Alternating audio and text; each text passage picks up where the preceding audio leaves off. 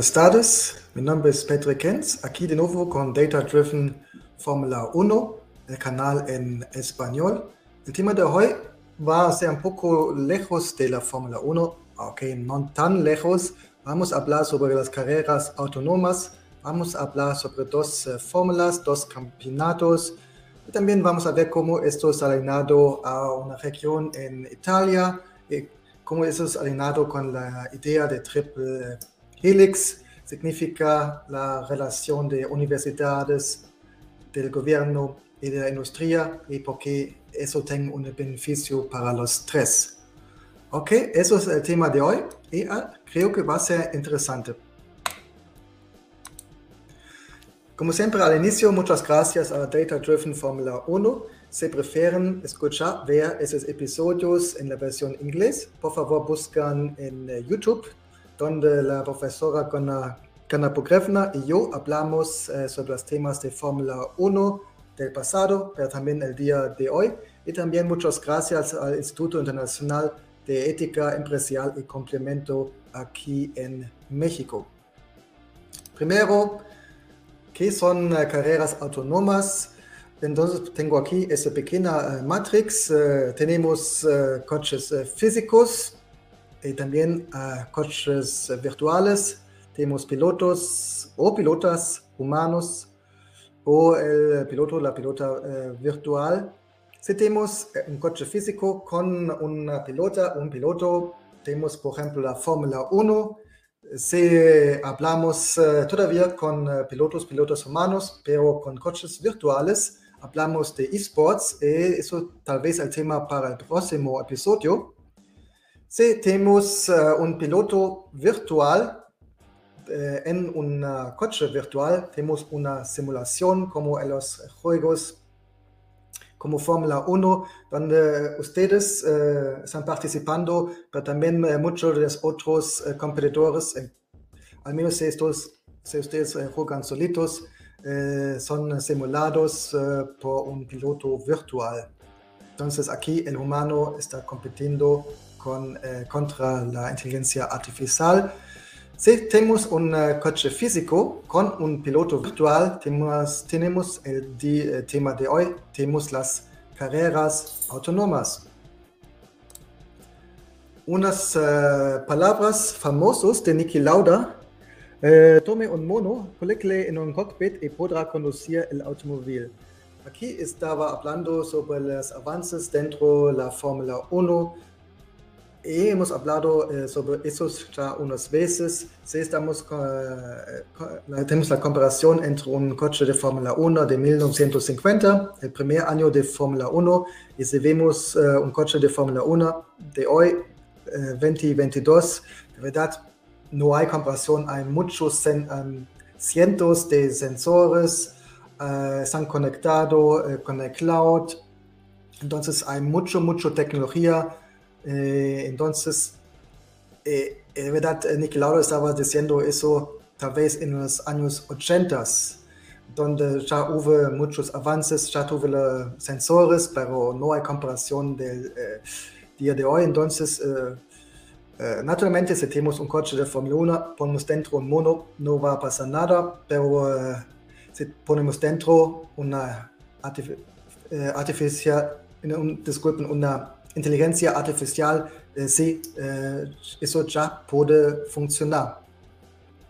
Eso eh, no se llama Fórmula 1, pero hay dos campeonatos. El primero es el Indy Autonomous Challenge, dirigido por Energy Systems Network, una organización sin fines de lucro con sede en Indianapolis, el lugar famoso donde hay la Indy 500, y una iniciativa de marca de Central Indiana Corporate Partnership y el SIP Foundation, eh, trabajando en estrecha colaboración con Indianapolis Motor Speedway. Entonces, es una comparación de muchas eh, organizaciones porque es eh, todavía muy caro y naturalmente no hay muchos ingresos si hablamos en personas fanáticos van a las carreras, carreras ven en TV, etc.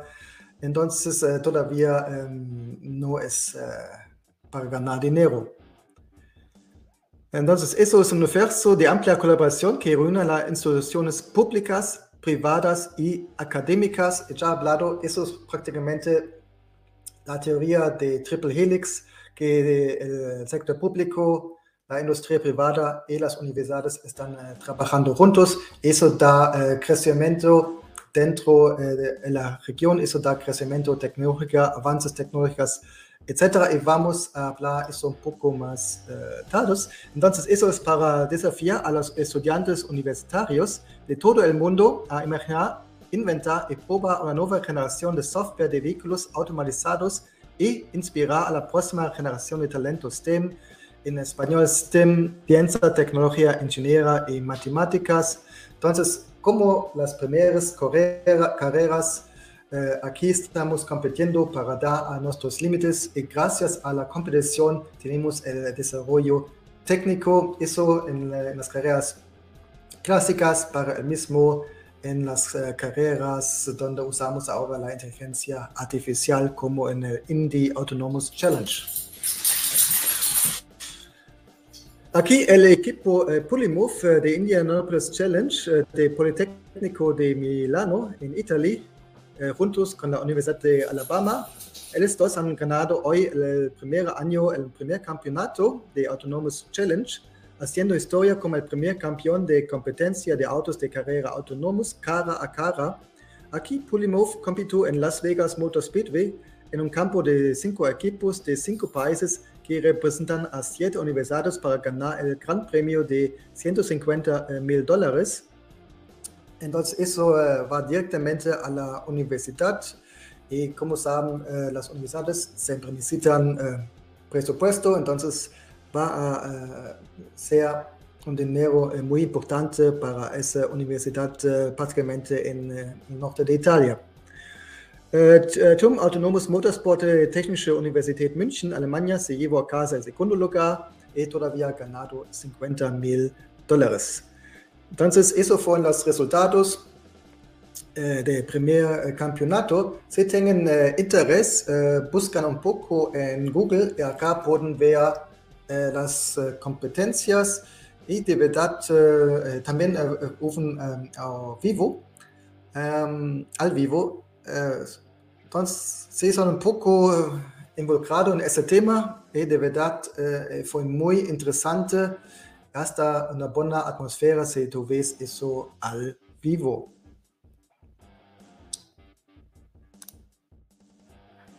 Para ese campeonato están usando, eh, eso es creo un punto eh, muy interesante. Eh, aquí se usa un coche muy convencional, un coche de Dallara, como vamos a ver un poco más tarde. también Dallara es una empresa de Italia y el punto interesante aquí es que usamos un coche con un motor um, tradicional, entonces no usamos coches eléctricos, porque normalmente si hablamos sobre coches autónomos, pensamos primero tal vez en las Teslas y coches eléctricos, pero aquí tenemos la eh, inteligencia artificial y un coche convencional de Dallara. Dallara, un nombre con mucha tradición en las carreras, es un fabricante italiano de autos de carreras fundado por su actual presidente, el ingeniero Gianpaolo Dallara. Después de trabajar para Ferrari, Maserati, Lamborghini y De Tomaso, Dallara quiere cumplir su sueño de trabajar en el mundo de los autos de eh, carreras. Y entonces aquí, si nos ven en um, YouTube, uh, ven el um, De Tomaso de uh, Frank Williams Racing de año 1970. Eso fue uh, diseñado por Gian, Gianpaolo Dallara antes que él ha fundado la empresa Dallara, entonces eso fue, eh, digamos, su primera eh, entrega en la eh, primera clase de carreras. Desafortunadamente no mucho, mucho éxito, también con tragedia porque el piloto tuvo un accidente fatal en ese año. En 1972, en su pueblo natal de Varano de Melegari, en Parma, creó los coches de carreras de Lara. Los éxitos en la Fórmula 3, primero en Italia y luego en todo el mundo, se, su afirmación en América con la IndyCar, las accesorias a importantes fabricantes y la constante atención a la tecnología y la innovación han llevado a Dallara a ser reconocida como una de las más importantes realidades espacialidades. Eso en diseño, desarrollo y producción de autos de carrera. Entonces, debe dar uh, una dirección uh, muy buena para desarrollar y manufacturar coches de carreras, básicamente monopostos. Por ejemplo, ellos han diseñado el coche de Fórmula 1, el Dallara 191, que fue corriendo en el año 91. Se ve casi como un Ferrari, pero no fue un Ferrari ni hubo un motor de Ferrari. Si estoy correcto, ese coche de 91 tuvo un motor de Ford. Después, Dallara diseñó y construyó los coches para la entrada del equipo de España en la temporada 2011 en la Fórmula 1, el F111, de nuevo el nombre después el año. Después, el 15 de abril en 2014, Gene Haas confirmó que su nuevo equipo de Fórmula 1, Haas Fórmula 1 Team, que todavía existe en el deporte de Fórmula 1, había iniciado unas conversiones para formar una asociación con Dallara en 2015 para la construcción de su primer automóvil. Al fin no han construido todo el coche, pero todavía creo eh, han entrado ideas, entonces como un tipo de consultador. No soy completamente seguro cómo fue al fin. Eh, pero en el 21 de febrero de 2016 se presentó oficialmente el Haas VF16. Esta regla ha continuado desde entonces cuando Lara diseñados todos los autos de Haas hasta el día de hoy. Entonces todavía son involucrados en ese equipo de Fórmula 1.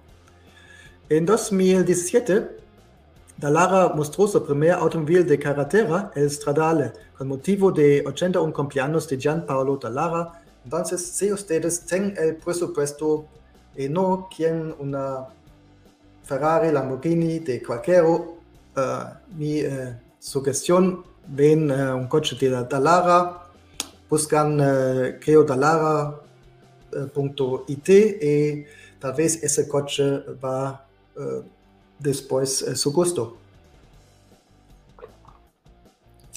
A pesar de las carreras, de, Dallara está continuando desarrollándose con alta tecnología. Uh, por ejemplo, para la sonda Rosetta, Dallara diseñó el taladero que forma parte del módulo de aterrizaje robótico Philae. Dallara también se asoció con Raytheon para proporcionar el MALD para la Fuerza Aérea de los Estados Unidos. Entonces se ven no solamente una empresa para manufacturar coches de carreras, pero de verdad una empresa de alta tecnología. Y aquí ven eh, los coches eh, sobre los cuales estamos hablando eh, de esa serie de Indie Autonomous Challenge. Eh, base es el Dallara y el 15, eh, como eh, ven a la derecha. Eso fue eh, usado en el Indy Light Series. De verdad, un coche muy convencional con un, un piloto dentro, como todos pensamos, tiene que ser un coche de carreras. Bajo ven un diseño como fue cambiado para la Indy Autonomous Challenge de año pasado y cómo va a continuar este año también. Se ve no más un piloto, pero dentro una inteligencia artificial eh, conectado eh, con eh, el, el, sistema del equipo. El auto de carrera IAC construido por Dallara es el vehículo autónomo más avanzado y rápido jamás desarrollado. Nuestros patrocinadores de IAC proporcionan radar, LIDAR, cámaras ópticas y computadoras avanzadas elevando el valor de cada vehículo a un millón de dólares. Entonces, de nuevo, bien caro. Paul Mitchell, presidente y director ejecutivo de ISN, eh, co-organizador IAC, eh, entonces él fue mencionando todo eso. Entonces, hablamos de un coche convencional, un motor de 2 litros, 4 cilindros, con 450 uh, caballos y una velocidad un poco menos de 300 eh, kilómetros por hora.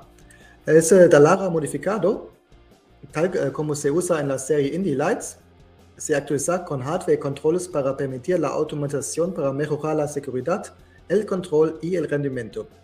Los componentes incluyen computación a borda robusta, comunicaciones de vehículo a vehículo, sistemas de percepción, unidades de procesamiento de gráfico de alta gama, drive-by-wire y aceleración de inteligencia artificial y potentes uh, unidades de procesamiento central para ejecutar los equipos de IAC. Eso es software y algoritmos en un auto de carrera. Entonces, eso es el, el, el, la máquina con cual los estudiantes uh, de las diferentes universidades uh, tratan de ganar ese campeonato hay, eh, primero hay muchas eh, pruebas eh, solitos hasta pruebas directamente en el cyberspace significa solamente una simulación. Recuerden, cuando hemos hablado al inicio sobre las simulaciones, se han hecho avances dentro de la simulación, han tratado de tomar ese algoritmo que está funcionando dentro del metaverse a al racetrack eh, de verdad.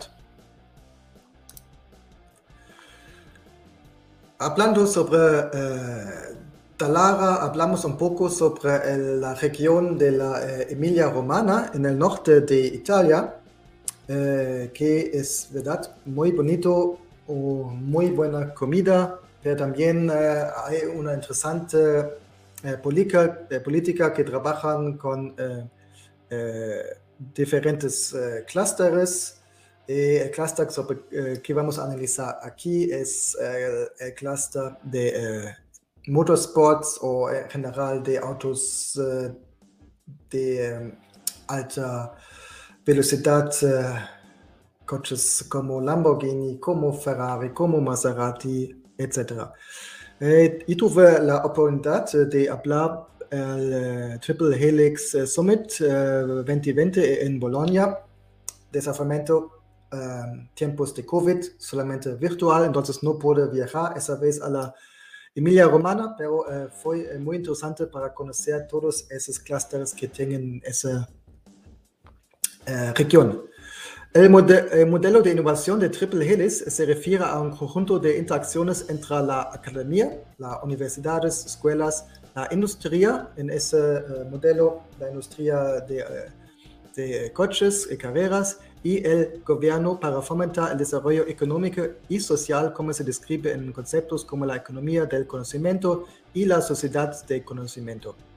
En la teoría del marco helioidal de innovación, cada sector está representado por un círculo, un hélice, con uh, superposiciones que muestran interacciones. Eh, entonces, eh, en short, esa teoría quiere decir prácticamente por la eh, interconexión de esas tres partes, la región eh, está creciendo más eh, rápido que da un beneficio a las personas que están viviendo aquí porque está mejorando su calidad de vida. Por ejemplo, si tú estás estudiante, tú tienes desde la universidad contacto con las empresas, entonces no solamente tienes la teoría, también tienes eh, posibilidades de trabajar eh, más práctica juntos eh, con esas empresas. así tal vez ya puedes asegurar un puesto de trabajo después de terminar la universidad. Pero también es un beneficio para las empresas porque no solamente tú puedes identificar los talentos, pero también trabajando juntos con las universidades, con los estudiantes, con los profesores, tú tengas más eh, inspiración, más conocimiento uh, actual. Entonces, um, eh, además es, es muy motivante para los empleados de la empresa trabajar con estudiantes y profesores. Entonces, eh, eso también te ayuda a las, en la empresa. Y ya como comentó, gracias a, eso, el gobierno puede eh, atractar los eh, talentos para eh, vivir en esa región. Los estudiantes quieren venir y también las empresas quieren venir. Tienes más impuestos, tienes más crecimiento, mejor calidad de vida, etc. Entonces, gracias a esa interconexión entre acad academia, industria y gobierno, tienes un beneficio para todos. Entonces, eh, de, nuestro ejemplo, Dalara es una empresa dentro del clúster de deportes de motor, Emilia Romana. También hay otros clústeres paralelos, porque, eh, por ejemplo, el clúster de comida, como comentó, la comida muy importante y muy bueno en la Emilia Romana. Y naturalmente hay eh, interconexiones, porque también ayuda a la calidad de, vid de vida en ese eh, región. Eh, también tenemos aquí el Masa Modena Automotive Smart Area. Modena, eh, una de las ciudades más importantes de la Emilia Romana, a pesar de Bolonia. En Smart Model Area es una área urbana dentro de la ciudad de Modena, tratado de las infraestructuras necesarias para la experimentación de vehículos equipados para la conducción autónoma. El mapa muestra las calles habilitadas que actualmente forman parte del área. Las tecnologías probadas que se encuentran en la área son Interconnected Traffic Light, Digital Signposting, cámaras for the recognition of obstacles, sensors, smart monitoring. Eh, disculpen para dejar eso en inglés. Entonces, eh, comentó, tener todo ese talento tiene un beneficio para el gobierno, por eso el gobierno también es eh, eh invirtiendo en esa tecnología para dar la infraestructura que esa tecnología eh, y esas universidades necesitan para eh, la vida y trabajo y la ciencia. Aquí tengo em, la mapa de Emilia Romana, prácticamente ese clúster de deportes em, de carreras. Se ven ahí eh, las famosas empresas de Ferrari están aquí, eh, en Maranello, cerca de Modena, Lamborghini, eh, Maserati, eh, Dallara.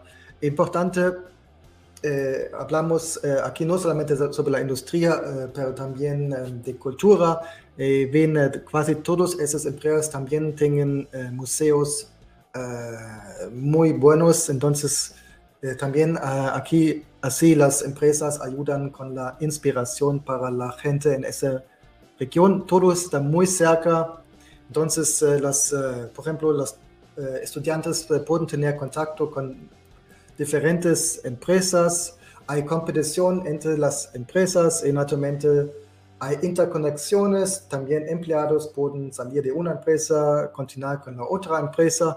Entonces, hay mucho interconexión de entre empresas además la interconexión con el gobierno y las diferentes universidades dentro en, esa región. Eh, es, eh, todo eso ayuda para el desarrollo eh, de la industria y de la región además ayuda naturalmente, es un lugar muy bonito para vivir.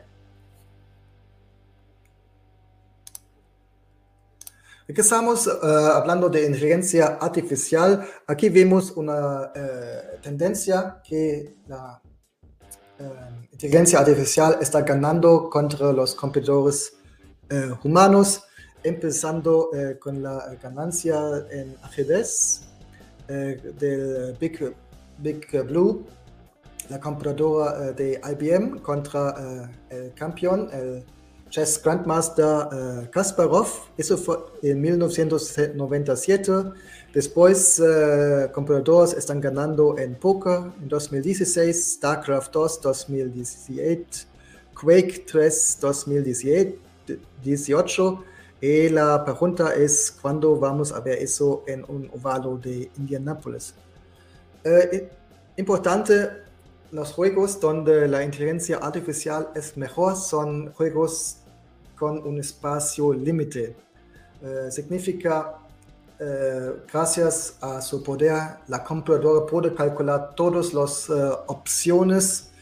Entonces, menos opciones, más fácil para la computadora de ganar. eso es importante, como también en nuestros puestos de trabajo. Si tenemos un trabajo muy estandarizado, puede ser en un almacén, pero también puede ser uh, en una oficina. Si siempre hago el mismo, casi trabajando como un robot, es uh, más fácil si un robot de verdad va a reemplazar a mí uh, pronto. entonces tra tratan de buscar trabajos donde hay más flexibilidad, porque en puestos eh, más flexibles es más eh, difícil para la inteligencia artificial de reemplazar uh, un humano. Y si hablamos sobre las carreras de autos, tal vez un ovalo, como es muy común en, en, Estados Unidos, como Indianápolis, aquí es más fácil para la inteligencia artificial de ganar contra un humano, tal vez en comparación de un, una carrera clásica como Spa-Francorchamps, Nürburgring, Mónaco, etcétera, que hay muchas curvas diferentes, partes diferentes, eh, etcétera, donde se necesita más eh, flexibilidad eh, del piloto. Ok, como he hablado, uh, hay dos campeonatos. Eso fue el Indy Autonomous Challenge. Ahora vamos a un otro. Eso es uh, RoboRace. RoboRace será un campeonato de automovilismo de vehículos autónomos y eléctricos. Entonces aquí eh, tenemos coches eléctricos. Fundado en 2015, eh, pretende ser el primer campeonato mundial de coches autónomos. En 2017 a 2019, el director ejecutivo oficial fue el campeón de Fórmula E de 2016-2017, Lucas Di Grassi, quien ahora es miembro del Consejo de Supervisión de RoboRace. La serie prueba su tecnología y formatos de carrera en los eventos del campeonato de Fórmula E en la FIA durante 2016 y 2018.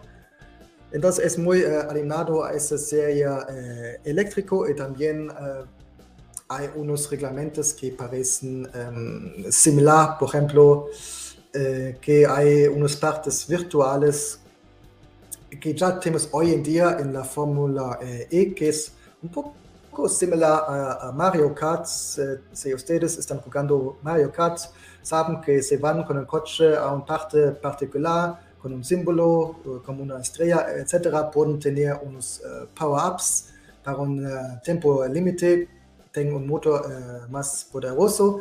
Es similar hoy en día hay también en la Fórmula E, significa si tú vas a, sobre esa parte del track, tú vas a recibir un power-up, entonces virtualmente el, el motor está liberado de eh, dar unos poderes más, muy similar a una carrera, una, un, un, mejor diciendo, muy similar a un eh, juego de video. Eh, en 2019, Robert organizó la temporada Alpha, que consistió en cuatro eventos de carreras de prueba con varios equipos independientes compitiendo entre sí por primera vez. En septiembre de 2020, RoboRace comenzó la temporada beta con seis equipos en competencia. Todos los equipos utilizan el mismo chasis y tren motriz, pero tienen que desarrollar sus propios algoritmos de computación en tiempo real y técnicas de inteligencia artificial. Significa, en papel los coches son completamente idénticos, eh, entonces eh, no es el skill del, de un piloto humano o una persona, un mecánico, pero eh, único quieren desarrollar los uh, skills de los programadores para ellos desarrollar, ellos desarrollar mejores algoritmos para ganar contra la competencia. El primer coche de carreras autónomo especialmente diseñado del mundo, Robocar, fue diseñado por Daniel Simon, quien anteriormente trabajó en vehículos para películas como Tron Legacy y Oblivion. Además de diseñar la librería para el auto de Fórmula 1 hispánica Racing HRT 2011, recuerden cuando estamos hablando sobre Dallara, nos vamos de nuevo a la Emilia Romana. Uh, Michelin es el proveedor oficial de neumáticos y los procesadores informáticos internos son de NVIDIA. El chasis en sí tiene forma de lágrima, pueden ver aquí en la foto, entonces de verdad se ve, se ve directamente desde Tron Legacy. Um, lo que mejora la eficiencia aerodinámica. El coche pesa alrededor de 1350 kilos y mide 4.8 metros, entonces es relativamente grande, eh, 2 metros de ancho. Tiene cuatro motores eléctricos que producen más de 500 uh, HP combinados y utiliza una batería de 840, 840 volts. Para la navegación se basa en una combinación de sistemas ópticas, radares, lidares y sensores ultrasónicos, muy similar a la India Autonomous Challenge. El vehículo ha sido demostrado a velocidades de casi 300 km por hora y también la velocidad es uh, muy similar. Entonces, eso es uh, para mí no solamente un ejemplo para STEM, para STREAM, que es un concepto un poco avanzado, porque no solamente incluye ciencias, tecnología, ingeniería y matemáticas, pero también lectura como filosofía y artes, y artes porque tienes la inspiración de las uh, películas como Tron. Entonces, por eso me gusta que los estudiantes uh, en las escuelas, universidades, no solamente aprenden sobre los tópicos técnicos, pero también no olvidan el parte filosófico, y el punto uh, de arte, porque solamente si tenemos esos dos mundos juntos podemos tener resultados uh, muy interesantes. El desarrollo de Robocar comenzó a principios de 2016 con la primera salida de un vehículo de prueba, el llamado DevBot, que siguió en el verano del mismo año. El auto de prueba constaba en las mismas unidades internas batería, motor eléctrico que se usarán en el Robocar, pero se colocan en el chasis de un auto Ginetta LMP3 sin cubierta de moto para proporcionar un mejor enfriamiento de acceso. Durante la temporada 2017-18 eh, de Fórmula E, RoboRace, eh, disculpen, RoboRace enfrentó al profesional de la deriva Ryan Turk contra un DevBot en el e-Grand Prix de Roma. En el e-Grand Prix de Berlín, RoboRace celebró el uh, Human uh, Plus Machine Shelling, la primera carrera para equipos combinados de conductores humanos y ya que utilizan un par de DevBots. Entonces, voy a regresar un poco. Entonces, aquí ven la, uh, la foto, ese DevBot, uh, el primera uh, visión. Entonces, aquí unas veces puede ser corrido por el algoritmo y unas veces con un piloto. Entonces, aquí tenemos un equipo humano plus inteligencia artificial al menos uh, para el inicio. Y también sería muy interesante tener uh, un uh, campeonato así para ver, tal vez tú tengas que correr 50% con un piloto humano y 50% con un um, algoritmo. cómo va a funcionar eso, pero eso no es el, camino de Rubber Race Aquí la idea es tener eh, coches 100% con, uh, usando inteligencia artificial. Por eso el diseño futurístico es también gracias porque no necesitamos un piloto dentro.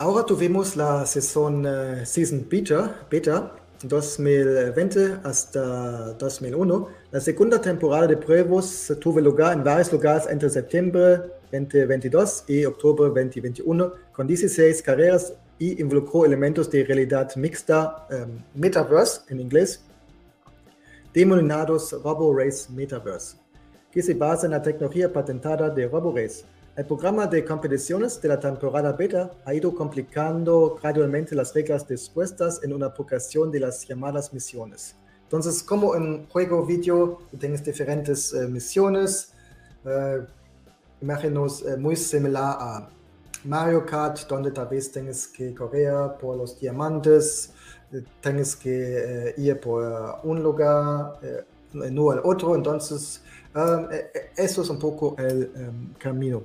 Cada misión cons uh, consta de dos uh, rondas de carreras, una ronda por día. Un plan de misión emitido por Roborace para cada misión define sus objetivos, reglas y sistema de puntuación.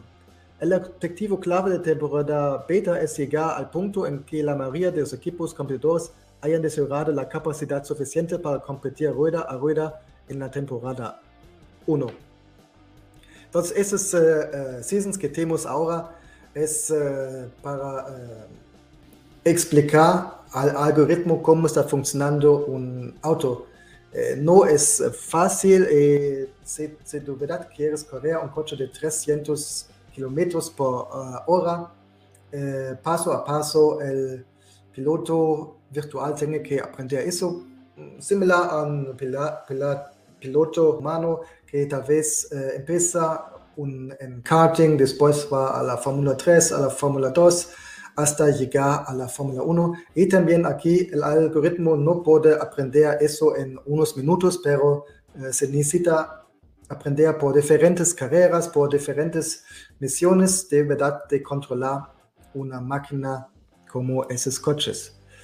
Uh, aquí hubo siete equipos compitiendo en la temporada beta. Arrival Racing de Reino Unido, eh, Rusia, Autonomous Racing Graz de Austria, MIT, Driverless, Estados Unidos, Acronis de Suiza, Universidad de Pisa, muy cerca de Emilia Romana.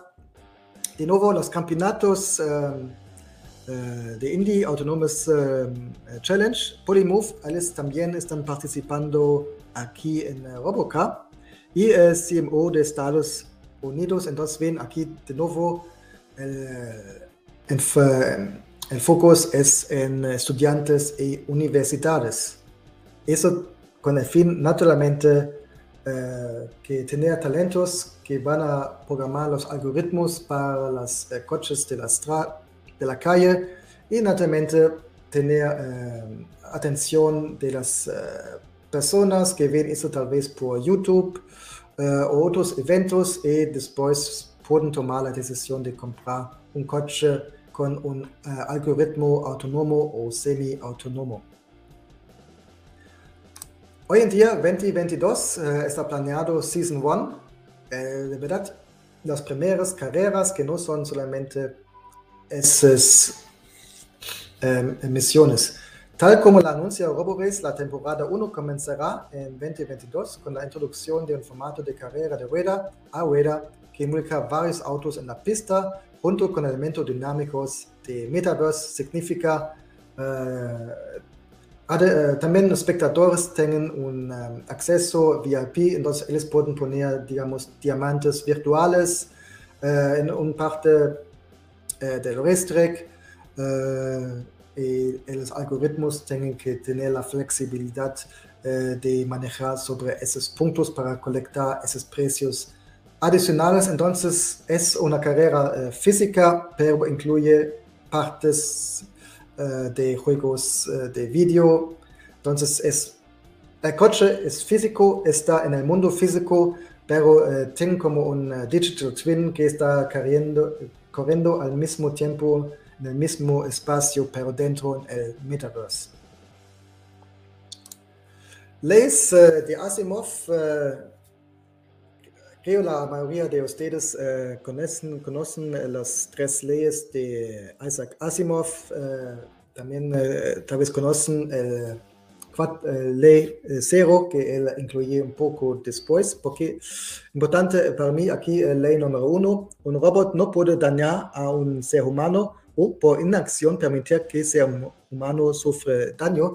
Si tomamos eso es un poco complicado, prácticamente para el caso del DevBot, eh, donde humanos están corriendo contra inteligencia artificial, como eh, saben, desafortunadamente eh, en la historia de Fórmula 1 o las carreras en general hubo, hubo muchos accidentes y accidentes fatales y digamos teóricamente un piloto virtual tendría que limitar el riesgo, entonces no puede ir al límite contra un humano y tal vez uh, si tenemos un restrict con espectadores a la izquierda, derecha, también el, el, algoritmo no puede ir al límite para de verdad asegurar que nunca ponga un riesgo a los espectadores o a los otros pilotos en el caso del eh, DevBot. Entonces eso es una eh, limitación si eh, consideramos esas leyes de Asimov. Ok, entonces eso eh, fue todo, espero fue interesante porque también eh, todos que vemos las carreras, también eh, vemos un poco después en nuestros puestos de trabajo, significa también nosotros un día podemos ser reemplazados por un algoritmo o un robot, entonces buscamos puestos de trabajo flexibles donde hay menos riesgo. Y tal vez si ustedes eh, ven esos deportes interesantes, eh, buscan en YouTube, porque muchas veces ven las eh, carreras completos aquí, hasta las carreras en vivo. Con eso, muchas gracias a Data Driven Fórmula 1, también a mi colega Gana Pokrevna, con el cual no solamente estoy discutiendo esos episodios en inglés, pero también ella hace, está participando, creando esas páginas.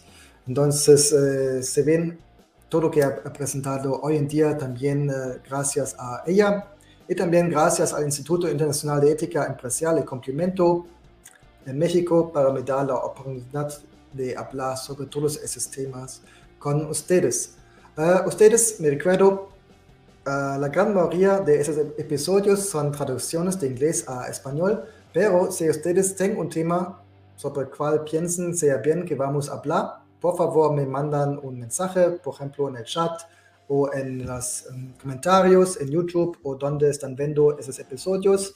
Y eh, si posible, voy a tratar de incluir eso en un episodio del um, futuro. Próximo tema, como ya mencionado, va a ser esports, e-racing y también uh, alineado a la Fórmula 1. Gracias, hasta la próxima.